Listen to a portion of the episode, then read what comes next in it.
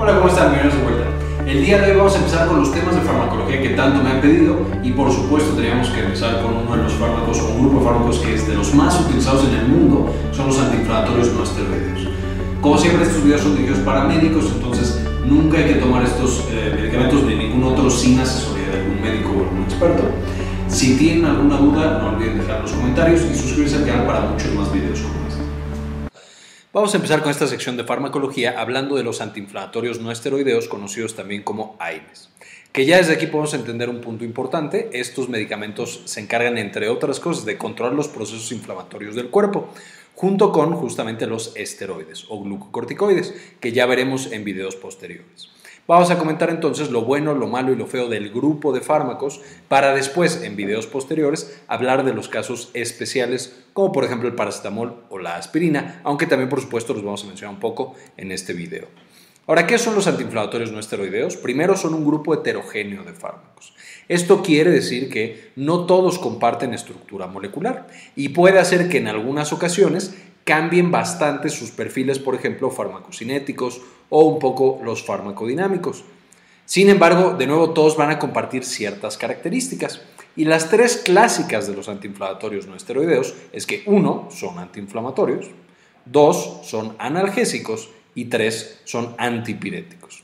Es por esto que muchas veces el paracetamol no se considera dentro del grupo de los AINES, debido a que el paracetamol no tiene prácticamente propiedades antiinflamatorias, mientras que sí conserva la propiedad analgésica y antipirética. Otras características importantes de este grupo de fármacos es que generan antiagregación, es decir, impiden que las plaquetas tengan su efecto de agregación y de coagulación, y en términos generales son fármacos que son gastrotóxicos y nefrotóxicos, teniendo sus principales complicaciones clínicas en estos dos órganos o en estos dos sistemas. Ahora, como estábamos diciendo, hay algunos fármacos especiales, el ácido acetilsalicílico, mejor conocido como aspirina, y el acetaminofén, mejor conocido como paracetamol, son especiales debido a que tanto sus propiedades farmacocinéticas, farmacodinámicas e incluso algunas indicaciones clínicas y complicaciones varían con respecto al resto de los medicamentos en este grupo. Y por lo tanto, cada uno tendrá su video, aunque los vamos a mencionar aquí también de manera importante. Ahora, además de estos efectos que son ya muy conocidos, el efecto antiinflamatorio no solamente se va a dar por la inhibición de prostaglandinas, que vamos a ver un poquito más adelante, sino que especialmente en dosis altas estos fármacos pueden cambiar la forma en la que el sistema inmune se está comportando. Por ejemplo, disminuyen las citocinas, pueden disminuir la producción de radicales libres, especialmente en los tejidos inflamados, inducen la apoptosis, que si recuerdan la clase de inflamación y dolor, ya sabemos que la apoptosis es un estímulo antiinflamatorio y eh, puede también inhibir la producción de factores de adherencia, por lo que inhiben eh, esta agregación o este que lleguen las células del sistema inmune a los tejidos inflamados. ¿Y cómo empieza la historia de los antiinflamatorios no esteroideos? Pues el primer exponente y probablemente uno de los fármacos más importantes, histórica y científicamente, por supuesto, es la aspirina o el ácido acetilsalicílico. ¿Cuál es la historia de este fármaco? Pues como seguramente también ya habrán escuchado en algún otro lugar, este fármaco, el ácido acetilsalicílico, la sustancia química, está presente en algunos árboles y algunas plantas, principalmente el sauce. Y esto ya era sabido por civilizaciones bastante antiguas. Los egipcios y los sumerios ya utilizaban extractos de sauce en mujeres embarazadas para controlar el dolor y en otras eh, personas que tenían fiebre para disminuir la fiebre, además de, por supuesto, baños de agua fría. Entonces, desde ahí sabíamos que algo contenían estas plantas o estas sustancias que generaban un alivio del dolor, de la inflamación y de la fiebre. Más adelante los griegos retoman todo este conocimiento y lo meten dentro de sus libros de medicina, que es de donde viene toda la medicina moderna, rescatando entonces que el extracto de sauce, de nuevo, era utilizado y tenía efectos antipiréticos, antiinflamatorios y analgésicos, popularizándose mucho el uso dentro de las mujeres embarazadas durante el trabajo de parto que por supuesto, como ya sabemos en la actualidad, ahora está prácticamente contraindicado el uso de estos medicamentos en esta población, pero así es, de, ese lugar es de donde viene. Más adelante, conforme la química avanza, en 1828 Joseph Buchner, o Buchner, no sé cómo se pronuncia, aísla la salicilina de una planta llamada Piraea ulmaria. De manera que, de nuevo, ya teníamos la planta, pero ahora específicamente tenemos el compuesto, salicilina. Y entonces esta salicilina empieza a hacer algunos ensayos clínicos y en 1876 se publica en la revista Lancet el primer estudio aleatorizado y clínico ya formal demostrando que la salicilina quita la fiebre y el dolor en el reumatismo. Fue la primera indicación de que habíamos encontrado lo que estas plantas nos estaban ofreciendo ya desde milenios antes para quitar el dolor y la fiebre. Más adelante, en 1897, Felix Hoffman y Arthur Eschengrun sintetizan por primera vez la aspirina. Esto es, le generan ahí algunos cambios, eh, le aumentan eh, grupos acetilos y tienen por primera vez la aspirina. Esto, por supuesto, mientras ellos estaban trabajando en la compañía Bayer. Y a partir de ese momento, Bayer se convierte en una de las mayores compañías farmacéuticas del mundo, ya que la aspirina fue uno de los, o es uno de los medicamentos más vendidos en la historia de la humanidad.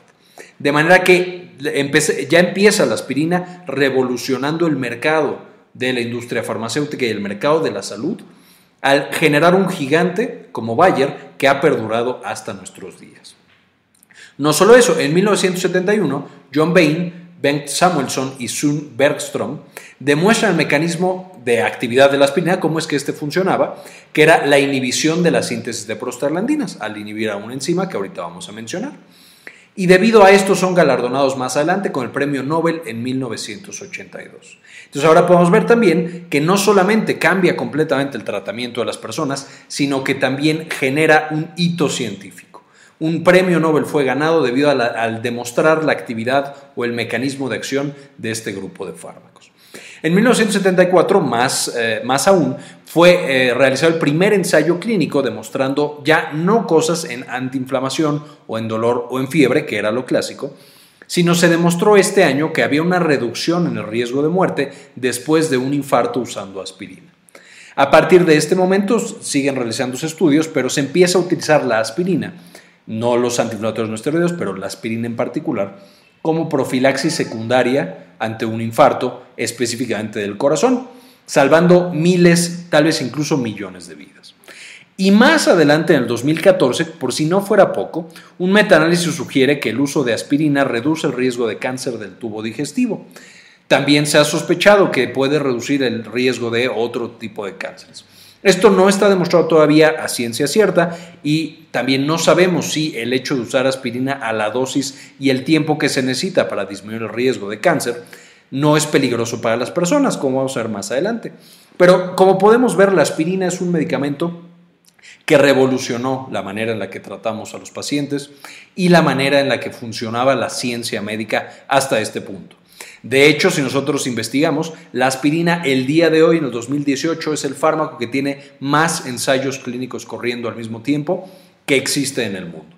Ningún fármaco se está investigando más que este fármaco ya tan antiguo que tenemos desde 1876, siendo verdaderamente fascinante lo que se puede hacer con, esta, con este grupo y es en particular con la aspirina, que de nuevo hablaremos más a detalle de ella en videos posteriores.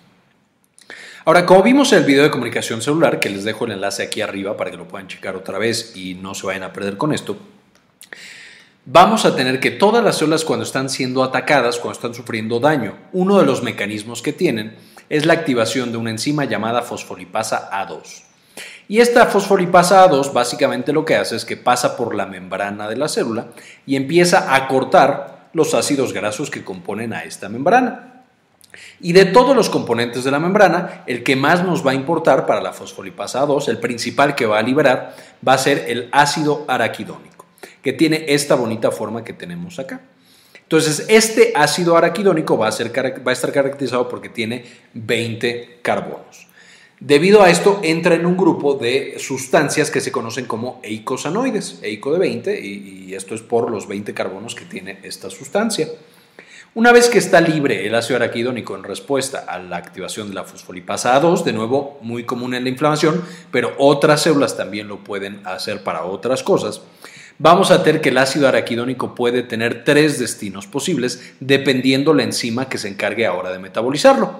El ácido, araquidónico puede eh, irse por la vía de la epooxigenasa, donde va a tener una serie de mediadores que no vamos a hablar mucho de ellos, pero es el ET y el EET. Vamos a tener una segunda enzima que es la lipoxigenasa, que va a dar otra vía metabólica muy importante en la cual el el mediador final que se va a producir son los leucotrienos, que tenemos aquí la fórmula. Va a ser muy importante los leucotrienos en una gran cantidad de procesos inflamatorios. Vamos a tener por fin a la ciclooxigenasa. La ciclooxigenasa lo que va a ser esencial para también muchos procesos inflamatorios, va a tomar el ácido araquidónico y va a transformarlo en tres mediadores principales. Uno, las prostaglandinas. Dos, las prostaciclinas y tres, los tromboxanos. Las prostaglandinas típicos mediadores proinflamatorios, las prostaciclinas típicos mediadores antiinflamatorios, y de hecho van a tener efectos opuestos prostaglandinas y prostaciclinas, y los tromboxanos, principalmente mediadores de la coagulación. Los tromboxanos facilitan la coagulación, hacen que las, las, plaquetas se agreguen y se formen los trombos, así como facilitan la liberación de ciertos factores de la coagulación. Las prostaglandinas van a ser puramente proinflamatorias, van a activar el endotelio, van a facilitar la migración de ciertas células proinflamatorias, etc. Y las prostaciclinas van a ser tanto anticoagulantes como antiinflamatorias, como para mantener todo el balance que nosotros necesitamos. De nuevo, si ya no recuerdan algunos de estos puntos, los vimos también en el video de inflamación y dolor. Acá arriba les dejo el enlace para que lo puedan consultar. Entonces, la vía en la que nos vamos a enfocar, y aquí lo podemos ver, el ácido acetil salicílico lo que hace, y todos los antiinflamatorios no esteroideos, es que inhiben la función de esta enzima, la ciclooxigenasa. De forma que ya impedimos la síntesis de tromboxanos, de prostaciclinas y de prostaglandinas. Clínicamente lo que más vemos, lo que más nos damos cuenta, es que estamos inhibiendo a las prostaglandinas, pero siempre es importante recordar que también estamos afectando prostaciclinas y tromboxanos. Otro punto importante a considerar es que cuando nosotros bloqueamos esta vía no significa que no funciona la fosfolipasa 2, de manera que el ácido araquidónico puede seguir siendo liberado y puede seguir yendo por la vía de la lipoxigenasa y la epoxigenasa. Si nosotros inhibimos a la ciclooxigenasa y tenemos un proceso inflamatorio, eso va a generar que el ácido araquidónico se acumule especialmente en esta vía y entonces facilita la formación de leucotrienos. Entonces, aquí también es algo importante que tenemos que considerar.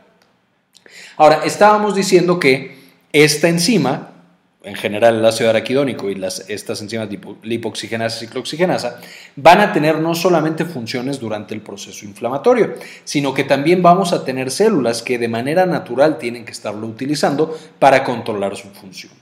Y especialmente la ciclooxigenasa es utilizada como un mecanismo de protección.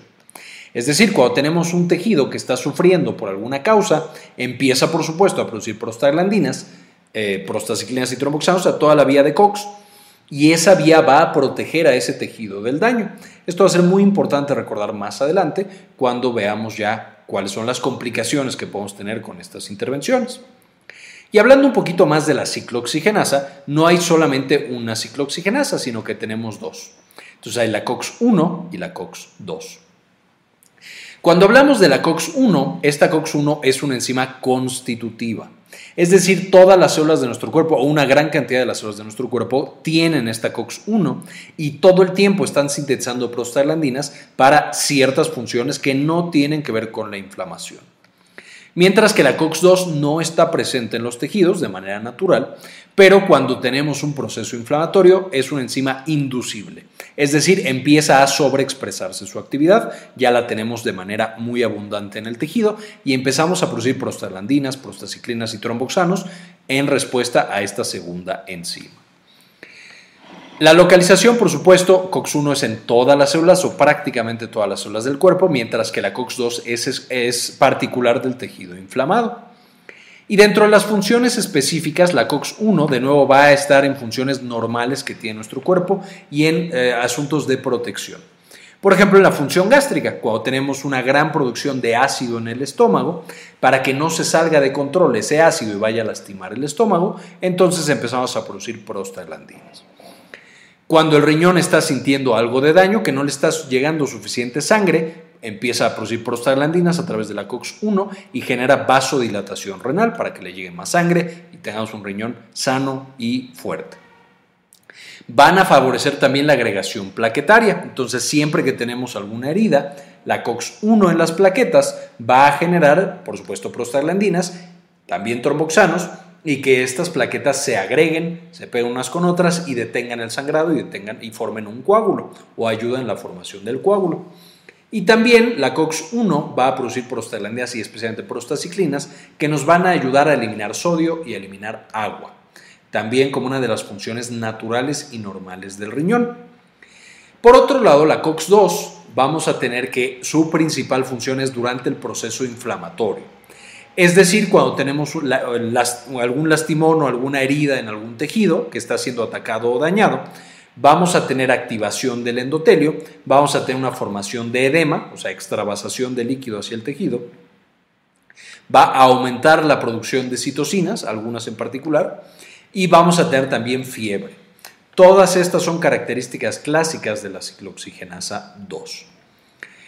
Y por último vamos a tener que va a haber dos grupos de fármacos. Vamos a tener fármacos que bloquean específicamente a la COX-1, fármacos que bloquean específicamente la COX-2 y fármacos que son más bien mixtos. Por ejemplo, específicos de COX-1 tenemos aspirina, ibuprofeno y ketorolaco, mientras que específicos de COX-2 tenemos celecoxib. De manera que si nosotros queremos entender cada una de estas enzimas, tenemos que una es los que viven ahí, los que están teniendo su función y su vida, la manera constitutiva, y tenemos por otro lado la agresión. O sea, lo inducible, lo que se activa solamente cuando nos atacan, esa sería la COX-2. Tenemos los ciudadanos versus los soldados, o no versus, porque los dos trabajan para el mismo fin. Pero el punto es, tenemos estos dos grupos. Y es muy importante recordarlo porque cuando nosotros damos un fármaco tenemos que entender si queremos inhibir solo a los soldados, solo a los ciudadanos o a ambos al mismo tiempo. ¿Y qué consecuencias puede tener eso en el tejido que nosotros estamos trabajando? También recordando que el dar un fármaco no va a actuar solo sobre ese tejido, sino que actúa en todos lados de nuestro cuerpo. Ahora, si tomamos a todos los antiinflamatorios no esteroideos y los dividimos por su afinidad, ¿qué, tan, qué tanto prefieren a una COX? Aquí sería COX-1 y aquí sería COX-2. Vemos que con mucho el que más prefiere a la COX-1 es justamente la aspirina, el ácido acetil salicílico. También de manera característica la aspirina no solamente se pega y se despega, sino que va a tener una, una unión covalente con la COX. Esto significa que no va a volver a funcionar nunca jamás esa ciclooxigenasa. En el caso del estómago puede no ser tan malo o de algún tejido inflamado, porque bueno, vuelve a producirse, pero por ejemplo en el caso de las plaquetas, que las plaquetas no tienen una importante capacidad para sintetizar proteínas nuevas, si nosotros bloqueamos con aspirina a esa ciclooxigenasa, todas las plaquetas de nuestro cuerpo van a dejar de funcionar en ese momento y van a dejar de funcionar hasta que tengamos plaquetas nuevas que ya vengan con esa ciclooxigenasa no bloqueada. Esa va a ser también una característica muy importante. Entonces, de nuevo, tiene mucha más afinidad por COX-1 y la aspirina es el que tiene más selectividad hacia COX-1. En segundo lugar, el ketoprofeno, luego tenemos el naproxeno y el ibuprofeno. Después del ibuprofeno, el ketorolaco tiene prácticamente la misma afinidad para COX-1 y para COX-2, lo cual explica también muchas veces los eventos adversos que vamos a tener más adelante. El ácido salicílico, o sea, sin el acetil va a estar más a COX-2, acetaminofén, indometacina y piroxicam más hacia COX-2. Me voy a saltar algunos. Diclofenaco y nimesulida mucho más. Y por último, Celecoxib, que es el único que está aprobado, que es como específico para COX-2. Es decir, a partir de Celecoxib es tanta la afinidad que ya prácticamente a dosis terapéuticas solamente estamos inhibiendo a la COX-2 y la COX-1 la estamos dejando tranquila. De manera que los eventos adversos los podemos dividir también de aquí para arriba y de aquí para abajo. Casi todos, y especialmente el Celecoxib, que es de nuevo el único que está realmente aprobado, eh, el celecoxib va a tener sus propios eventos adversos que muchas veces son muy diferentes al resto de los antiinflamatorios no esteroideos, que estos sí comparten los eventos adversos debido a su mecanismo de acción. Ahora, enfocándonos en los antiinflamatorios como medicamentos para el dolor, específicamente cómo es que funcionan. Quedamos en videos previos que cuando nosotros tenemos un tejido inflamado empieza a secretar ciertas sustancias, por ejemplo, prostaglandinas o factor de necrosis tumoral. Entonces, estos cuando tienen contacto con los receptores respectivos en la neurona nociceptiva, es decir, la neurona que se encarga de transmitir el dolor, lo que van a generar es la activación de proteinsinasas y la facilitación, o sea, cuando a través de una fosforización, cuando activamos a estas proteinsinasas, van a ir con todos los canales, ahorita vamos a ver cuáles, y les van a pegar grupos fosfato. De manera que ahora tenemos canales hiperactivos, que ante cualquier cosa se van a activar van a bajar mucho el umbral de activación de estos canales, específicamente canales de sodio. De manera que cuando tenemos algún estímulo leve que no debería causar dolor, o un estímulo que debería causar poquito dolor, vamos a tener una apertura masiva de estos canales de sodio y vamos a tener en vez de un potencial de acción, una serie de potenciales de acción, es decir, mucho dolor. De manera que los antiinflamatorios no esteroideos lo que van a hacer es que cuando llegan a, pues justamente a inhibir a estas células para que ninguna pueda producir prostaglandinas, pues no vamos a tener la actividad de esta proteína A, no vamos a tener la fosforilación de los canales de sodio y cuando venga el estímulo no va a ser tan fácil abrir estos canales. El umbral de activación va a estar más arriba. Ese es el mecanismo por el cual van a funcionar estos fármacos. Sin embargo, es muy importante mencionar que los antiinflamatorios no esteroideos no van a bloquear a las prostaglandinas que ya están nadando en este tejido. Van a evitar que se sinteticen estas prostaglandinas. De manera que si no evitan la función, todas las prostaglandinas que estén libres ya están teniendo este efecto de sensibilización sobre mi nervio periférico. Lo mismo va a pasar con la fiebre y lo mismo va a pasar también con la inflamación. Sin embargo, es mucho más evidente entonces en el dolor. Cuando nosotros damos un antiinflamatorio no esteroideo y ya el paciente tiene dolor, ya es tarde porque ya va a tener menos eficacia el fármaco que le estamos dando. La, manera ideal de utilizar estos fármacos, y veremos más adelante muchos otros para el manejo de dolor, es darlos antes de que empiece el dolor o justamente cuando está empezando. Es ideal cuando sabemos que un paciente va a tener dolor por alguna razón, empezar más o menos entre media hora y dos horas antes con estos fármacos antiinflamatorios no esteroideos. O en los dolores que ya sabemos que van a venir, por ejemplo, la migraña, que empieza con un aura, es ideal que cuando tenemos el aura demos el antiinflamatorio no esteroideo para evitar que se desarrolle toda la patología dolorosa. Entonces, una vez más, los AINES no bloquean la función de las prostaglandinas ya libres y ya sintetizadas, sino que van a inhibir la producción de nuevas prostaglandinas. Si ya me duele a mí algo, pues ya voy a estar sensibilizado, no hay de otra. Voy a bloquear o voy a tener el efecto hasta un par de horas después, cuando ya haya eliminado todas las prostaglandinas y ahora sí ya no se puedan sintetizar más.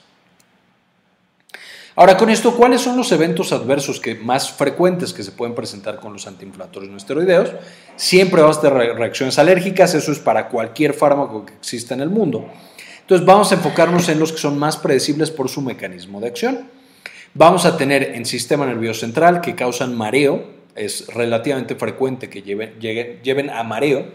Pueden causar cefalea de manera paradójica, pero esto solamente cuando son usados de manera crónica. El ejemplo típico es una persona que tiene una cefalea o un dolor crónico, toma todos los días antiinflamatorios no esteroideos, a veces incluso a dosis elevadas, llega un punto en el cual ya tiene dolor de cabeza todos los días, pero ese dolor no está causado ni por la migraña ni por alguna otra cosa. Es por el haber abusado o el haber tomado tan frecuentemente los antiinflamatorios no esteroideos. Por supuesto, ahí el tratamiento es suspender ese tratamiento, ese AINE. ¿Qué otra cosa podemos tener? Especialmente los pacientes que están así como en la línea, eh, tirándole hacia allá, podemos precipitar una insuficiencia renal.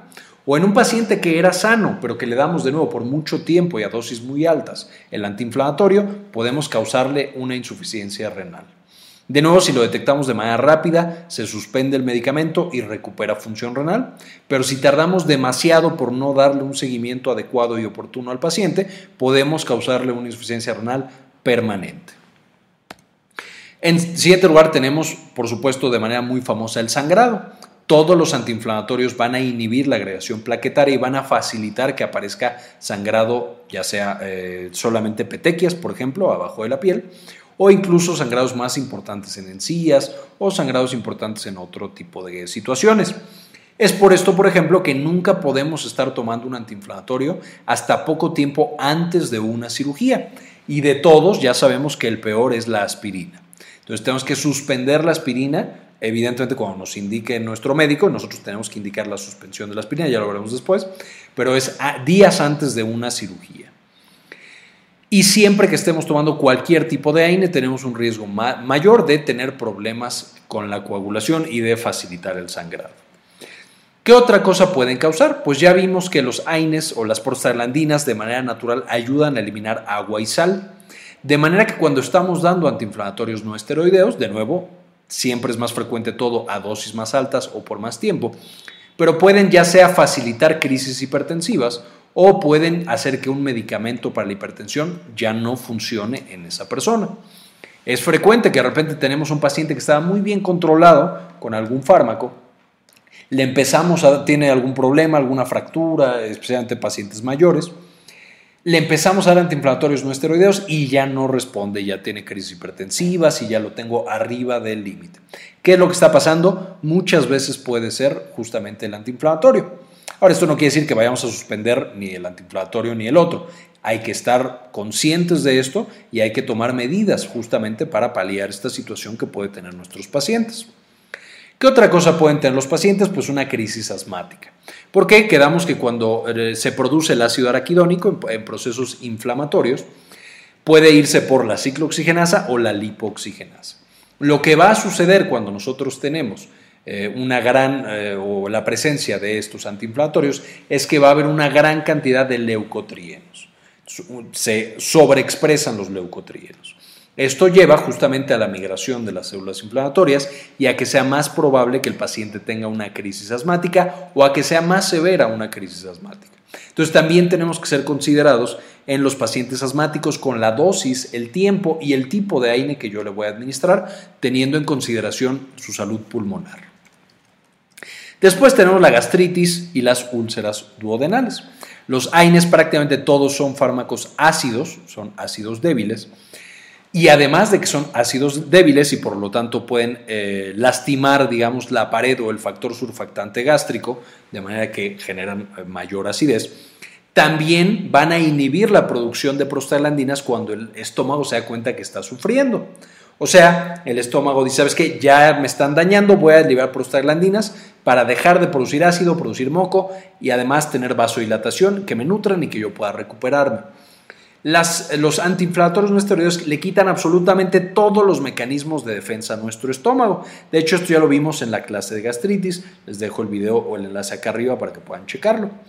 Pero entonces tenemos que la gastritis y específicamente el daño a la mucosa gástrica y las úlceras son una de las principales complicaciones que tenemos con los antiinflamatorios no esteroideos.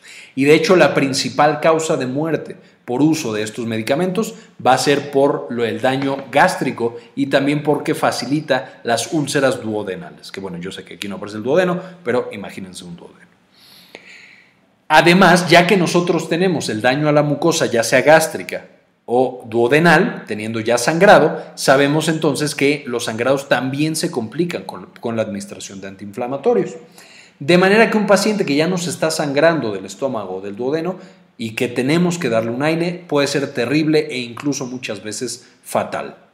Peor aún, cuando empezamos a lastimar nuestro estómago y se daña solamente la capa mucosa, tenemos que se recupera bastante rápido, un par de días, tres, cuatro, y ya estamos otra vez de pie.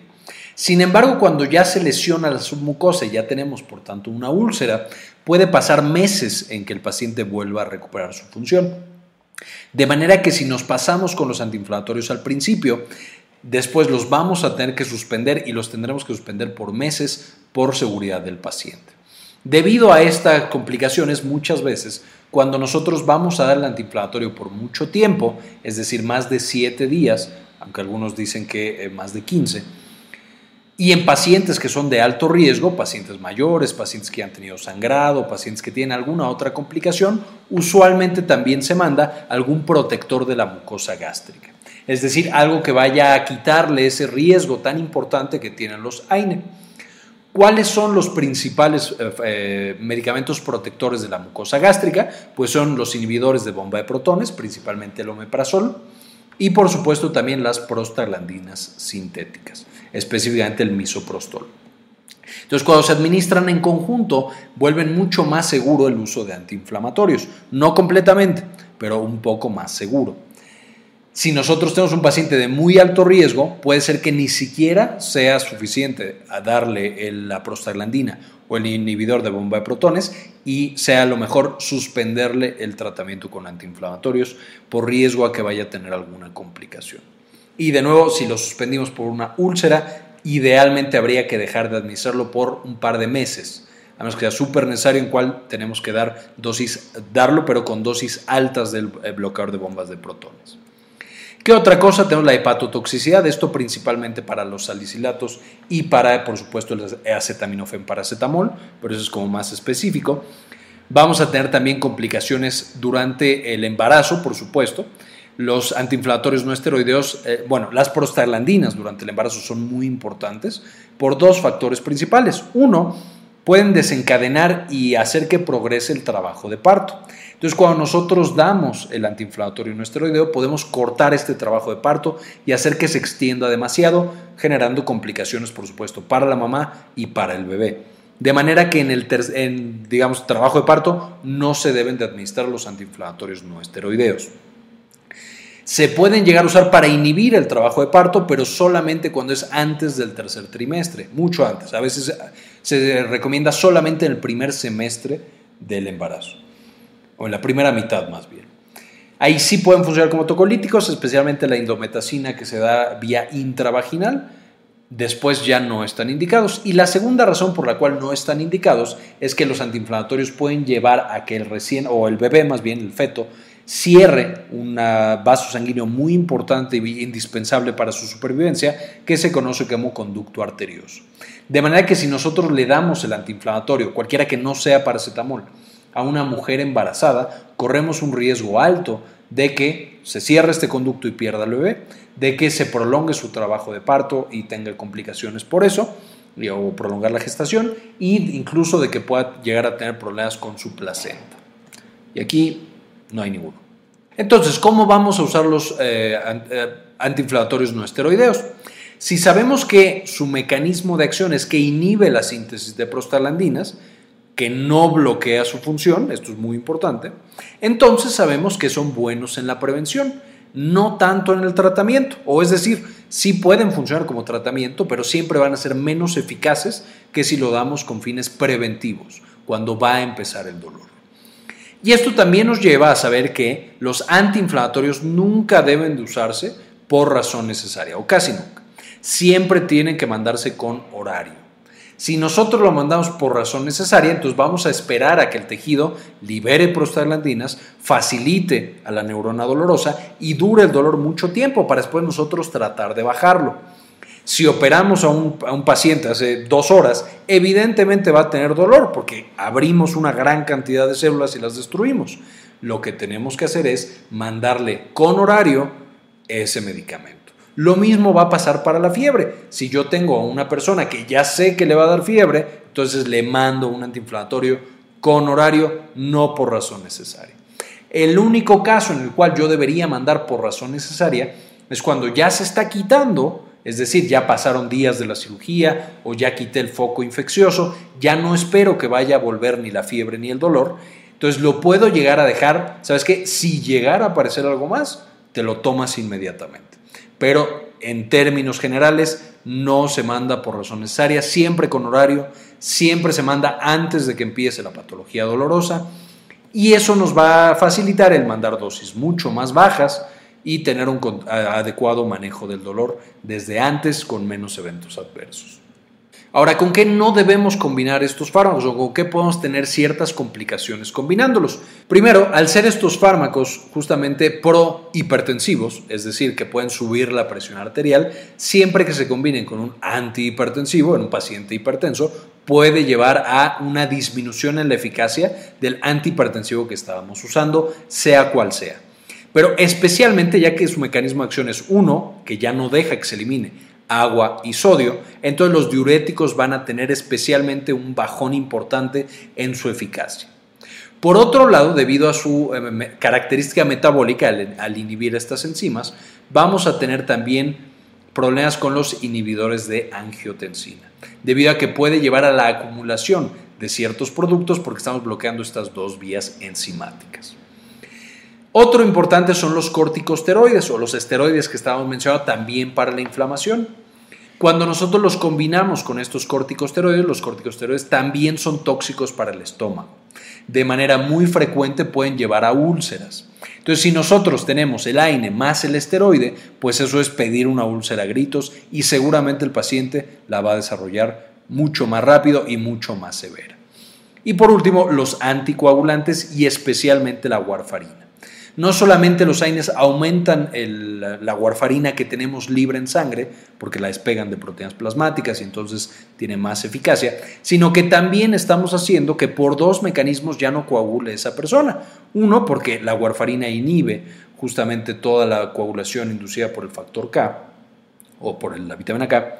Y por otro lado tenemos que nosotros estamos inhibiendo la agregación plaquetaria con el AINE, de manera que podemos tener un sangrado catastrófico en estos pacientes cuando generamos estas combinaciones.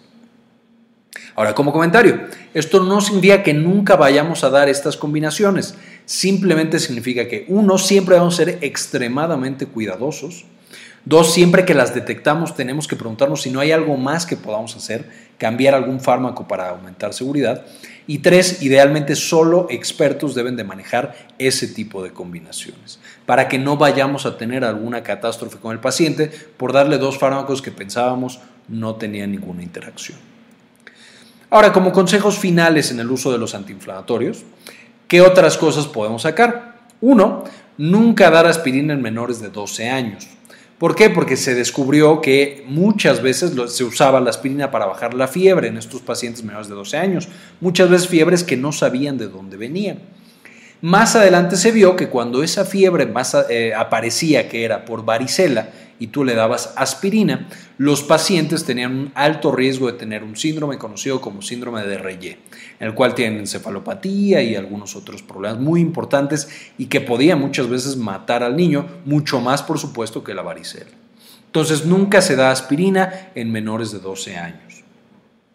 ¿Qué otro consejo? Un AINE nunca debe administrarse en embarazadas en tercer trimestre. De nuevo, esto es una regla general. Habrá algunos casos excepcionales en los cuales se puede utilizar. Por supuesto, el paracetamol aquí no está incluido. Sí puede llegar a utilizarse con mucha más seguridad. Pero en términos generales, nunca utilizar AINES durante el embarazo y mucho menos en el tercer trimestre del embarazo.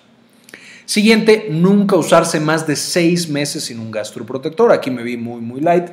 Usualmente tenemos que mandar el gastroprotector, como mencionaba, mucho antes. Si ya sospechamos como 15 días vamos a tener que usar el AINE, eh, idealmente hay que usar un gastroprotector, de los cuales los ideales son el inhibidor de bomba de protones y la prostaglandina sintética. Pero bueno, si pasa más de seis meses y no tenemos un gastroprotector, ahí sí es prácticamente un crimen. Nunca combinar dos AINES jamás en la vida no tiene ningún sentido no aumenta la eficacia. Entonces es completamente ridículo darle a un paciente naproxeno más que torolaco o naproxeno más aspirina. Lo único que se puede, o incluso, perdón, eh, clonixinato de que de pronto las personas piensan que eso es diferente, pero entonces no deben combinarse dos AINES nunca. Lo que sí puede llegar a hacerse es combinar un AINE más paracetamol. ¿Por qué? Porque el paracetamol, de nuevo, tiene otros mecanismos de acción, ya lo veremos después en un video propio, y sí puede generar sinergia. Además de que el paracetamol no tiene efectos ni gastrotóxicos ni nefrotóxicos, entonces no estamos sumando al riesgo que tiene el paciente. La única combinación adecuada de AINE es cuando estamos dando un AINE para el dolor, por ejemplo, ibuprofeno, y aparte por otra indicación se le mandó aspirina al paciente, por ejemplo, para evitar un infarto. En ese caso sí se puede combinar, pero hay que tener muchísimo cuidado porque sí tenemos un riesgo más elevado de todas las complicaciones, aunque sí no podemos suspender esa aspirina y a lo mejor el ibuprofeno también sería necesario. Entonces esa sería la otra posible indicación para combinarlos. Más allá de eso, nunca. Ni siquiera COX-1 y COX-2, que diga, bueno, le voy a ketorolaco, pero celecoxib, tampoco se pueden combinar de esa manera. Siguiente, nunca se pueden dar COX-2, especialmente celecoxib, en pacientes cardiópatas. Esto debido a que los COX-2 son protrombóticos, es decir, facilitan la coagulación y pueden matar a un paciente cardiópata si es que nosotros le damos un inhibidor eh, COX-2 específico. Después podemos sustituir un AINE por otro para mejorar eficacia y seguridad. Es decir, si yo le estoy dando, por ejemplo, ketorolaco a mi paciente y no le está yendo muy bien, pero yo creo que los AINES son buena opción, yo se lo puedo cambiar por nimesulida o se lo puedo cambiar por paracetamol. Al ser tan diferentes químicamente los medicamentos, podemos tener un cambio de uno a otro y de pronto ya tienen un efecto analgésico o recuperamos el efecto analgésico o si tenemos muy buen efecto analgésico, pero nos preocupaba el evento adverso que tenía el paciente, al cambiárselo por otro AINE, podríamos hasta cierto punto, si no es grave el evento adverso, recuperar la seguridad manteniendo de nuevo la eficacia analgésica. Entonces ahí sí se puede llegar a sustituir uno por otro, recuperando eficacia o mejorando eficacia o seguridad. Y por último, hay que recordar que los antiinflamatorios están en la lista de VIRS, lo que significa que están potencialmente contraindicados en los pacientes de más de 60 años. Esto, por supuesto, debido a que los pacientes mayores de 60 años, no todos, pero sí un porcentaje importante, ya tienen algunas características que los hacen más susceptibles a los eventos adversos. Ya hay algunos que tienen una función renal disminuida simplemente por los años que tienen. Habrá otros que ya toman otros medicamentos que a lo mejor son pesados para el estómago, favoreciendo la formación de úlceras. A lo mejor los pacientes pueden tener ya demencia, en el caso, por ejemplo, de que tengan Alzheimer, entonces pueden tomar demasiadas pastillas, generando, por supuesto, un aumento de los eventos adversos. Pueden tener EPOC y entonces podemos precipitar un cuadro de EPOC por la administración de estos fármacos.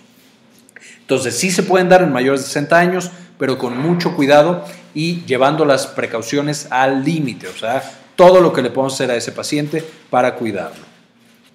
Debido a esto, como parte del seguimiento de los pacientes que le estamos dando de manera crónica un antiinflamatorio esteroideo, es decir, más de 15 días, la recomendación es que eh, si es necesario, por supuesto, no todos los pacientes lo ameritan, pero usualmente se recomienda desde hacer estudios de sangre oculta en heces hasta también, por supuesto, endoscopías. De nuevo, no todos los pacientes lo ameritan, pero puede eh, generar mucha información para la toma de decisiones en cuanto a qué terapia elegir y si continuar o no continuar o agregar algo más a la terapia. Ahora, este grupo de fármacos es demasiado amplio como para hacer una revisión de cada uno de los componentes, entonces solo vamos a mencionar algunos medicamentos que tienen características especiales. Quedamos que el ácido acetil salicílico, mejor conocido como aspirina, eh, es de los más famosos y es el modelo de antiinflamatorio no esteroideo. Este se da una dosis de entre 325 y 650 miligramos para el manejo del dolor, el manejo de la inflamación y de la fiebre. En un horario de cada 6 horas. ¿Cuáles son los eventos adversos únicos que no comparte con otros fármacos de este grupo? Puede causar acidosis metabólica, también puede disminuir la frecuencia respiratoria y entonces también generar eh, ahí eh, complicaciones respiratorias y puede causar el síndrome de Reye que mencionábamos. Y como comentario bloquea de manera permanente a la COX debido a este enlace covalente que quedamos que hacía. El segundo, eh, digamos, especial es la indometacina. Se puede administrar a 25 miligramos cada 8 o 12 horas y tiene como evento adverso único la neutropenia y la trombocitopenia. Es decir, en algunos pacientes puede tener toxicidad en la médula ósea y generar inmunodepresión de manera muy importante. Y es más potente que la aspirina cuando se da a la dosis terapéutica para manejar dolor e inflamación. Después tenemos el ketorolaco, se da 10 o 20 miligramos cada 6 horas es especialmente tóxico después de los 65 años debido a sus propiedades farmacocinéticas y es más analgésico que antiinflamatorio. Luego tenemos el diclofenaco que se da 50 a 75 miligramos cada 8 a 12 horas, que este tiene la característica especial de que tiene presentaciones tópicas y presentaciones oftálmicas, lo cual es muy bueno para ciertas patologías. Después el ibuprofeno que podemos darlo desde 200 hasta 800 miligramos cada 6 a 8 horas el ibuprofeno tiene la característica de que cuando lo damos en dosis bajas, por ejemplo a 200, tiene más efectos analgésicos, mientras que cuando lo damos a dosis altas, nos vamos acercando a los 800, aumenta la propiedad antiinflamatoria. Más adelante contamos con el naproxeno, este sea 250 a 750 miligramos cada 6 a 12 horas. Este tiene una presentación de larga duración que puede ser bastante efectivo dado una sola vez al día, es decir, cada 24 horas. El celecoxib, que quedamos que es el único que está aprobado como inhibidor selectivo de la ciclooxigenasa 2, este se da 100 miligramos cada 12 a 24 horas, lo que lo hace bastante cómodo, pero tiene el evento adverso único, junto con los demás COX-2, pero ya no existen más en el mercado, que causa trombosis y puede facilitar los infartos. Sin embargo, no tiene los, los efectos nefrotóxicos ni los gastrotóxicos en general.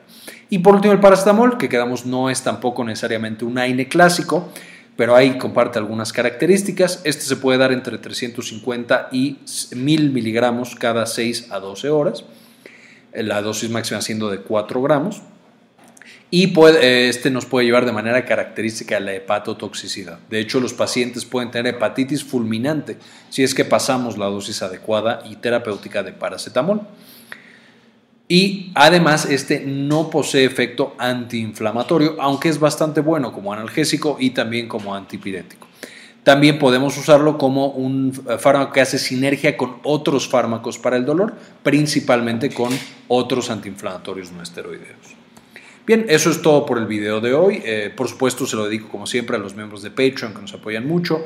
En esta ocasión a María Eugenia, Juan Carlos Tribino, Osi Ronzón. Muchas gracias por su participación y ayudarnos a seguir creciendo el contenido de este canal. Y les dejo aquí más bibliografía. Si quieren estudiar más a fondo los efectos o los usos de los antiinflamatorios, les recomiendo mucho todos estos artículos, pero especialmente, por supuesto, la Biblia de Farmacología, que es el Goodman y Gilman. Y muchas gracias. Muy bien, eso fue todo por el video de hoy, espero que hayan entendido. Si tienen alguna duda, estamos para resolverlas. Eh, agradezco especialmente a los miembros de Patreon que nos apoyan a seguir creciendo el canal. Si tú también quieres suscribirte, hay un enlace en la descripción del video.